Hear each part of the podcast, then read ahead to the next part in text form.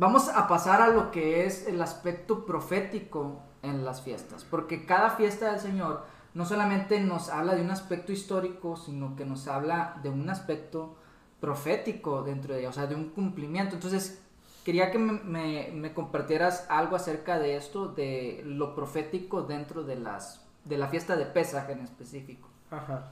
Bueno, lo profético es de que Dios le dice a Israel que lo va a sacar de esclavitud y lo va a llevar a una tierra que fluye leche y miel. En hebreo dice, si Josué les hubiera dado el descanso, entonces no habría otro chaval, otro descanso. Pero dice, por lo tanto, queda un reposo para el pueblo de Dios. Es decir, ellos, físicamente, ellos salieron de esclavitud para ir a una tierra prometida. Pero no, hasta ahorita en día, no han podido establecerse como la promesa que Dios les dio. Ahora, ¿por qué?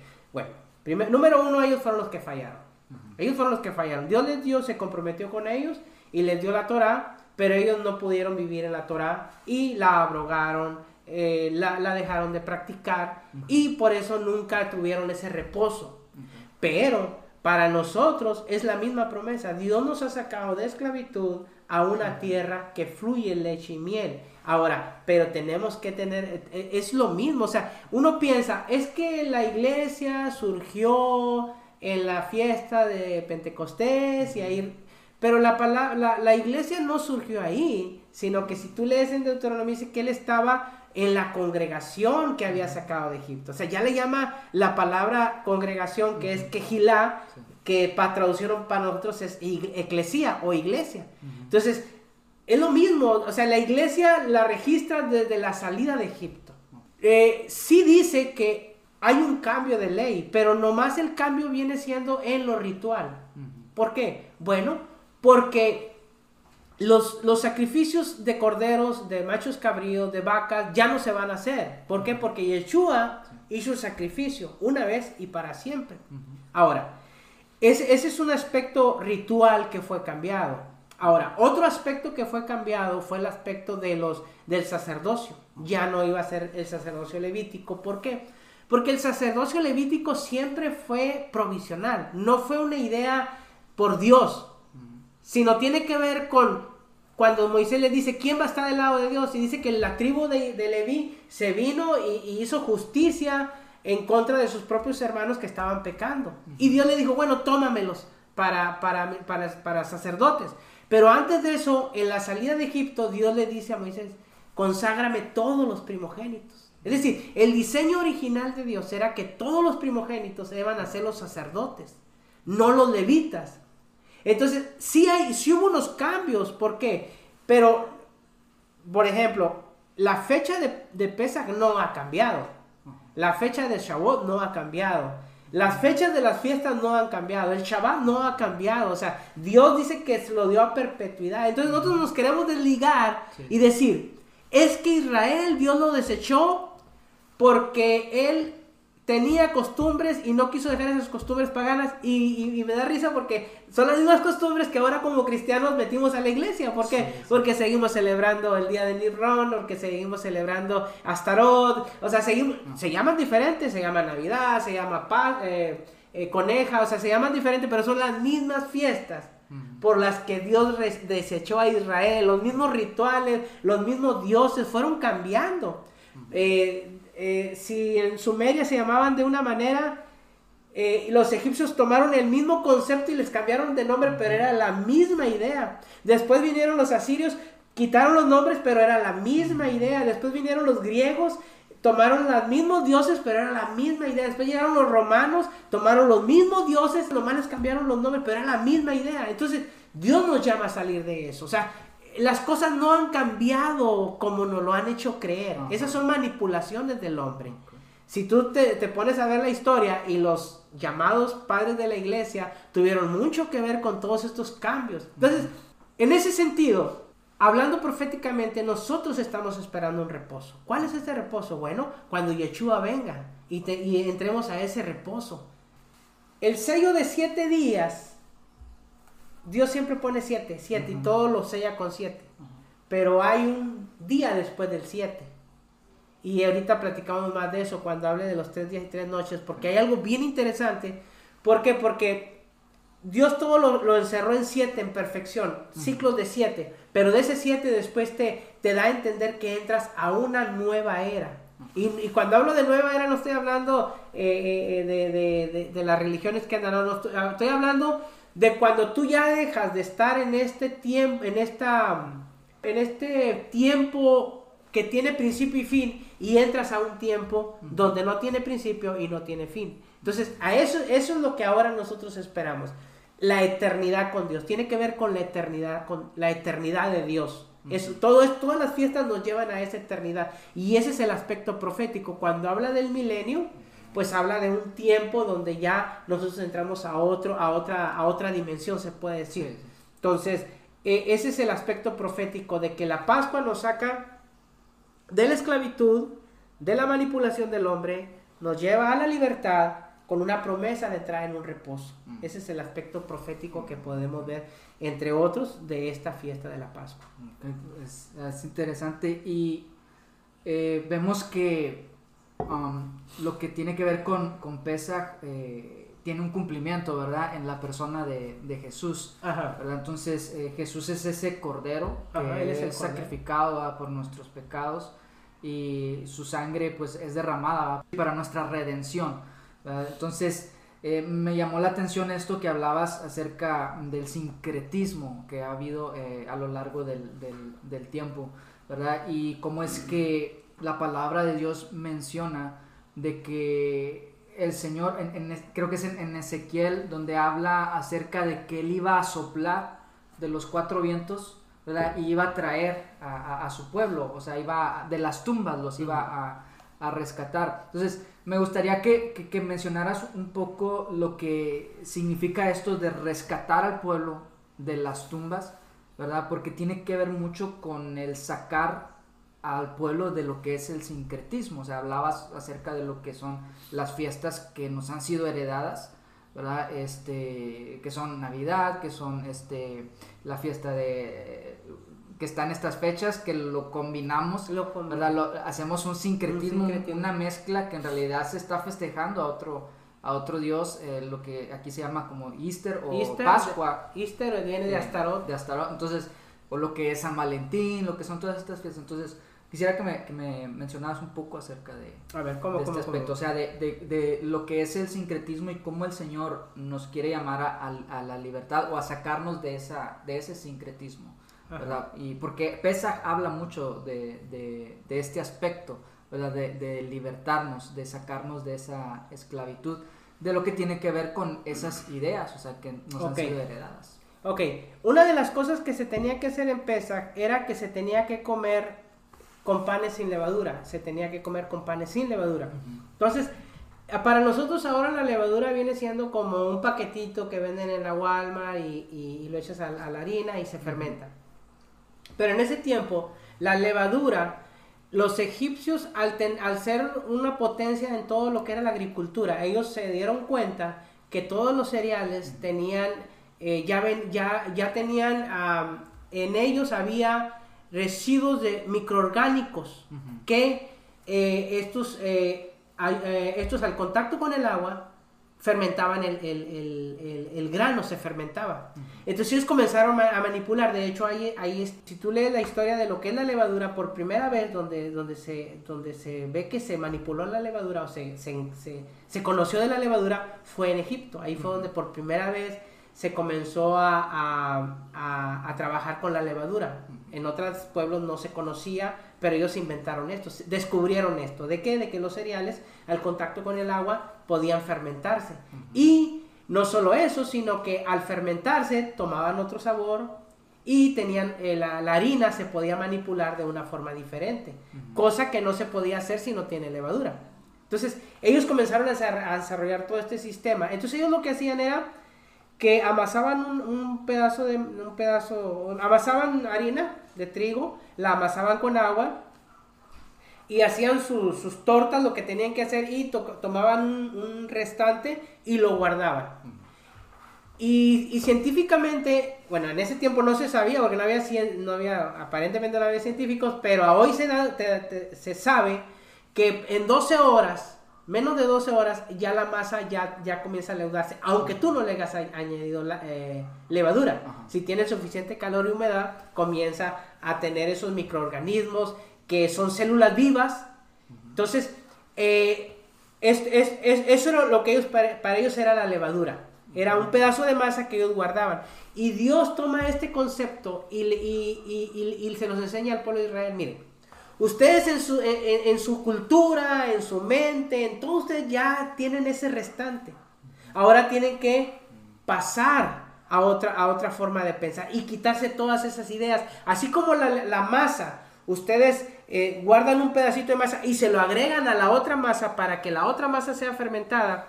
De la misma manera, sus generaciones van a ser contaminadas con sus ideas. Por eso tienen que hacer. De hecho, uno de los mandamientos de Dios es hacer el pacto, el, lo que se llama Brit que es el, el, pacto del corte. ¿Qué es el pacto del corte? Bueno, se toman al niño, se circuncida del prepucio del pene y de esa manera hacer un pacto del corte. Pero esto tiene una aplicación espiritual. ¿Por qué? Porque la palabra de Dios nos dice que la circuncisión ahora es en el corazón. ¿Qué quiere decir con esto? Eh, que cuando tú tienes una nueva generación, Tú tienes que hacer un pacto de corte con ellos. Tú tienes que cortar con todos esos pecados heredados de nuestros abuelos. Si en nuestra, en nuestra línea genealógica, en los abuelos había violación, en los padres había violación, en nosotros se va a repetir el mismo patrón. Si usted te das cuenta, hay, hay familias que van muriendo. El abuelo murió de cirrosis, el, el bisabuelo murió de, perdón, de cirrosis, el hijo murió de cirrosis, y así por generaciones. Y llega un momento en que uno tiene que tomar la decisión y cortar. Mm. Ese es la Brit Milá, el pacto del corte. Y ellos tenían que cortar con esa cadena que venían arrastrando de qué? De que una generación ya traía los mismos pecados y se los heredaba a los hijos y el hijo. Entonces ellos tenían que cortar con eso y a eso les está diciendo, ustedes tienen que dejar ese restante de levadura que va a leudar la otra generación, tienen que cortarla. Eso es, eso es de donde Dios los tenía, los iba a sacar. Por eso decía, para tomar la Pascua tenías que ser circuncidado. ¿Por qué? Porque antes que Yeshua viniera, ese era el pacto que, tenía que hacerse. Ahora Yeshua viene y muere por nosotros y ahora te puedes circuncidar, no tiene nada de malo, pero no es necesario para ser salvo. Ya la circuncisión no te salva, es una buena señal y, de hecho es hasta higiénico y, es de salud, es, una situación de salud, es bueno, pero si tú tienes miedo, pues está bien, puedes tomar Pascua sin circuncidarse. Pero el punto era, era, algo, era algo, era algo que, que, tenía que ser físico para que ellos pudieran entender el significado detrás de ello. Es por eso que Dios iba a quitar todo ese pensamiento de idolatría Iba a quitar todo ese pensamiento de esclavitud para que las generaciones que nacieran después de la salida de Egipto serán generaciones libres con un pensamiento eh, más de acuerdo a la Torah y no de acuerdo al pensamiento humano. Y es donde Dios viene y corta. Ahora, si tú te das cuenta, Dios saca a Israel, pero Israel vuelve al exilio, ahora en este caso a Babilonia. Entonces, ¿qué, ¿qué nos dice esto? que Dios nos saca del pecado y nos libera del pecado. Él murió por nosotros y no tienes nada que hacer, solamente creer. Tú puedes ver el caso del hombre que estaba en, el, en, la cruz y le dijo, acuérdate de mí. Y Jesús le dice, desde hoy te digo que estarás conmigo en el paraíso. No tuvo que hacer nada. Un hombre que toda su vida se la pasó haciendo cosas malas, en el último instante de su vida se arrepiente y acepta a Jesús como su Salvador y Dios le da la salvación. No tienes que hacer nada para ser salvo. Jesucristo eh, eh, pagó el precio. Ahora que tú eres salvo, tú puedes volver otra vez a la esclavitud, pero ahora a Babilonia. Y ahí es donde Dios quiere hacer esa separación. ¿Por qué? Porque si bien es cierto, el pueblo de Israel pudo sacar las ideas de Egipto, le ha costado mucho trabajo hasta el día de hoy sacar las ideas que aprendió en Babilonia. Entonces nosotros como cristianos llegamos al conocimiento, pero no nos podemos quedar ahí. ¿Por qué? Porque va a llegar el momento que vamos a negar la fe. Tenemos que ir a profundidad, tenemos que ir más a conocer de Dios para ir sacando toda esa Babilonia que es confusión. Y ese es el punto a donde tenemos que llegar. Donde Dios no solamente nos saque del pecado, sino que ahora también nos saque de toda la confusión. No con esto quiere decir que la gente que no que, que, que, celebra Navidad, por ejemplo, se va a ir al infierno. No, no estoy diciendo eso. Yo respeto. Yo respeto y mi, mi idea no es debatir con nadie, porque la Torah no se debate. La, la Torah por sí sola es, eh, eh, se defiende, no se debate. Pero sí tengo que ser eh, honesto y decir la verdad, de que hay muchas cosas que nosotros hemos mal interpretado y es de donde Dios nos quiere sacar. Así como nos sacó del pecado, ahora tenemos que hacer un pacto del corte, cortar con toda la confusión, cortar con toda la levadura, y el apóstol Pablo lo dice, y ser nueva masa. ¿Por qué? Porque muchas veces nosotros decimos, es que la ley ya pasó. Y pastores yo he oído que dicen, no, es que la ley ya pasó. Y tienen un problemón de pecado en la iglesia que no pueden con él. El líder de jóvenes embraza a cuanta niña se le, se le pone enfrente. Eh, la hermana deja al hermano y se va con otro hermano. O sea, ese tipo de pecado vemos en la iglesia a diario. Y seguimos diciendo, es que la ley fue por otro tiempo. Es que ya no estamos bajo la ley. No, tenemos que ir sacando todo eso. ¿Por qué? Porque el pecado está ahí cuando no hay luz. Cuando no hay luz, el pecado sigue ahí. Es por eso que tenemos que traer la luz y la luz es la Torah. ¿Para qué? Para que exhiba todo el pecado. El apóstol Pablo lo dice, mire, ¿cómo va a ser posible que se vea entre ustedes un caso de un joven que está junto o tiene, está en con la, con con la esposa de su padre? Hace referencia, ¿cómo, ¿cómo, puede estar pasando esto? Ustedes muy quitados de la pena. Y es cuando le cita, dice, sed nueva masa, sacad toda levadura. Ese es el trabajo que tenemos que hacer. Nosotros como líderes y pastores tenemos un compromiso muy grande. Y es confrontar a la iglesia con la verdad. Puede que a la iglesia no le guste, pero es nuestra responsabilidad. Hoy en día tenemos un problema muy fuerte en la iglesia. Y es porque habíamos llenado las iglesias y, entre comillas, éramos muy grandes como iglesia, había muchos eh, miembros. Vino la pandemia y exhibió el corazón de cada persona y las iglesias se quedaron vacías. Pero la responsabilidad muchos de nosotros, porque desde el púlpito no hablamos la verdad, nos callamos muchas cosas por no ofender. Y ahora vemos el problema de pecado en la iglesia y es donde Dios nos quiere sacar. Que este año nos levantemos como iglesia. Que ya no estemos confiados que si la iglesia está llena, estoy bien. No. Realmente tiene que haber santidad en la iglesia. Ese es el punto principal a donde tenemos que llegar. Este es, ah, yo me, yo me, vi confrontado este año pasado y este, el resto de este año. Me he visto confrontado y decir, bueno, ¿realmente he hablado la verdad o, o he manipulado la verdad por no quedar mal, por no verme mal? por no ser, eh, por no tener, eh, pasar por un escarnio social. Entonces, no sé si me fui mucho del tema, pero, pero eh, a grandes rasgos, este, este es, esto es lo que la aplicación acerca de cómo Dios nos saca de, eso.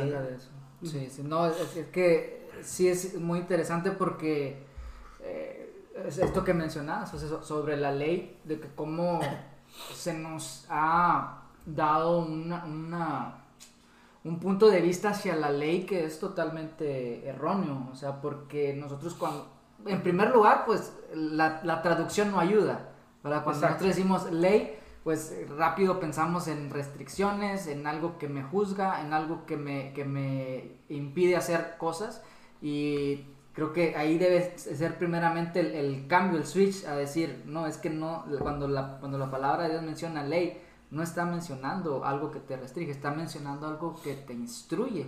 Entonces es por eso que yo veo una tendencia a no, no hables de la ley, no hables de esto, mejor habla de la gracia, porque la palabra de Dios dice que ya no estamos bajo la ley, ya estamos bajo la, la gracia, entonces, pero a la vez hacemos una mala interpretación de lo que eso significa, o sea, de lo que significa estar bajo la ley y de lo que significa estar en la gracia. Entonces, quisiera que me, que explicaras un poco acerca de eso, estar bajo la ley, porque hay confusión en cuanto a esto. Sí, mira, la primera vez que nos encontramos la palabra gracia es en el contexto de Noé halló gracia ante los ojos de Dios. Entonces, la gracia no tiene que ver con haz lo que tú quieras, como quiera Dios no te va a castigar. Esa es una idea errónea.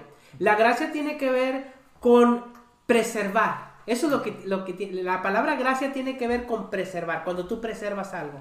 Es decir, Noé se preservó porque halló gracia. Es decir, cuando tú estás dentro de, los, de lo establecido por Dios, eso es la gracia. De hecho, la ley es la gracia.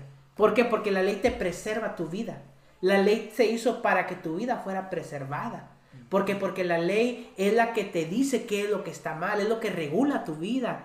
¿Cómo tú te puedes dar cuenta que no hay pecado en tu vida si tú no lees? Eh, dice que la Torah es como un espejo, que tú miras tus manchas y, te, y no solamente como un espejo, sino que es como el agua que tú vas y te puedes lavar. De hecho, si tú ves en la tipología, eh, cuando entraban al tabernáculo, lo primero que se encontraban dentro del atrio, dentro del patio, antes de entrar al, lugar santo, lo primero que estaba era una pila de bronce. Y esa pila de bronce representa la Torah. ¿Por qué? Porque vas y miras tu aspecto, cómo estás. Y, si tú ves mancha en tu, en tu rostro, el sacerdote veía si había mancha en su rostro y se lavaba con esa misma agua. Eso es lo que es gracia. Gracia es lo, que Dios te dio para preservar tu vida.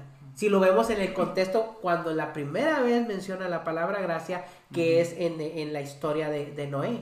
Y ahora hemos hecho una mala interpretación de la gracia que no tiene nada que ver con lo original. Y esto es lo que es, eh, lo que es eh, la, la, la Torah de hecho, la palabra Torah eh, es una palabra, de hecho, antes de que, de que Dios se revelara a Abraham, ya existía esa palabra, la palabra Torah. Y no, no como tal, pero sí estas palabras que, que, eran, eran dos palabras que quiere decir instrucción para dar al blanco.